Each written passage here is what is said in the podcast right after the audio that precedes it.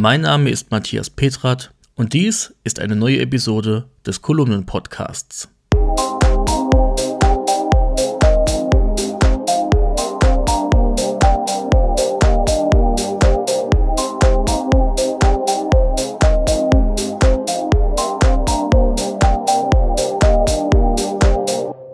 Dieser Podcast kommt mit freundlicher Unterstützung der Firma Delta Dor Rademacher GmbH aus Riede im Münsterland. Delta Dor Rademacher GmbH ist ein Smart Home Hersteller, der für innovative Produkte und einfache Bedienung steht. Über dessen Smart Home System HomePilot lassen sich Rollläden, die Heizung, elektrische Geräte, Licht oder auch das Garagentor steuern. Die clevere Hausautomation kann nach und nach erweitert werden und lässt sich zum Beispiel auch über Alexa, Google Assistant und über Siri Kurzbefehle steuern. Mehr dazu findet ihr in der Episodenbeschreibung. Und jetzt fangen wir an. Der Alltag mit USB-C am iPhone nach sechs Monaten. Was ist anders? Die Zeit vergeht wie im Flug und das iPhone 15 Plus und iPhone 15 Pro Max liegen mittlerweile seit sechs Monaten in unseren Händen.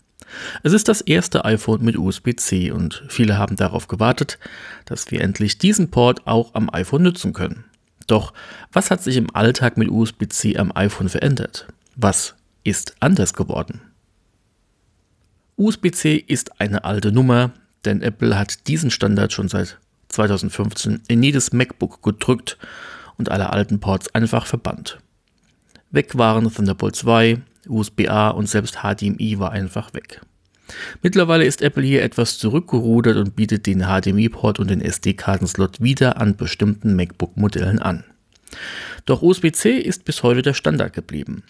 Wenn wir von USB-C reden, dann reden wir immer nur über einen Steckertyp. Die Spezifikationen dahinter sind ein komplett anderes Thema. Bei Mac setzt Apple bei fast allen USB-C-Ports auf Thunderbolt 4 und USB 4. Beim iPhone ist mit USB-C alles anders. Zwar besitzen iPhone 15 Plus und iPhone 15 Pro Max einen USB-C-Port, haben aber beide komplett andere Spezifikationen. Apple trennt hier zwischen einem durchschnittlichen Anwender und einem Profi-Anwender. Demnach besitzt das iPhone 15 Plus USB 2.0, was Daten mit bis zu 480 Mbit pro Sekunde übertragen kann. Daneben wird noch DisplayPort als Protokoll unterstützt, wodurch das iPhone relativ einfach an einen Monitor angebunden werden kann. Fast Charging ist mit bis zu 28 Watt möglich, wenn auch nur für eine bestimmte Zeit und bis zu einem bestimmten Akkustand. Im Durchschnitt kann es dies aber nur kurz durchführen und setzt die maximale Leistung auf 20 Watt herunter. Dennoch kann es sich somit in 30 Minuten von 0% auf 50% aufladen. Das iPhone 15 Pro Max kann über seinen USB-Port ebenfalls via DisplayPort verbunden werden. Hinter dem Port steckt aber die Spezifikation USB 3.0, welche Daten mit bis zu 10 Gigabit übertragen kann. Hierfür wird aber auch das korrekte Kabel benötigt, was Apple nicht mitliefert. Ich nutze für Daten daher ein Thunderbolt-Kabel von Satechi. Mein Alltag hat sich mit USB-C am iPhone weniger verändert, als ich anfangs angenommen hatte. Geladen wird bei mir zu Hause immer via MagSafe. Hierfür muss gar kein Kabel in die Hand genommen werden und dennoch lädt das iPhone mit maximalen 15 Watt auf. Das ist nett, vor allem wenn man sich wie ich MagSafe in seine Möbeloberflächen verbaut und sich das drahtlose Laden somit noch minimalistischer gestaltet und auch nutzt. Und doch schätze ich USB-C am iPhone sehr. Vor allem, weil ich seit Jahren mit dem MacBook und iPad Pro in der Welt von USB-C bin. Unterwegs braucht es daher wirklich nur noch ein Kabel, um iPhone, iPad und Mac mit Strom zu versorgen. Im Zug greife ich so nur in meine Tasche, suche ein USB-C-Kabel und mein Netzteil, was auch energiehungrige Geräte mit Strom versorgen kann. Vorbei ist das Greifen zwischen Lightning und USB-C und eigentlich störte mich das immer am meisten. Es ist einfach keine Entscheidung mehr, sondern ein Standard, das nur noch zu USB-C gegriffen wird. Auch trauere ich Lightning nicht nach.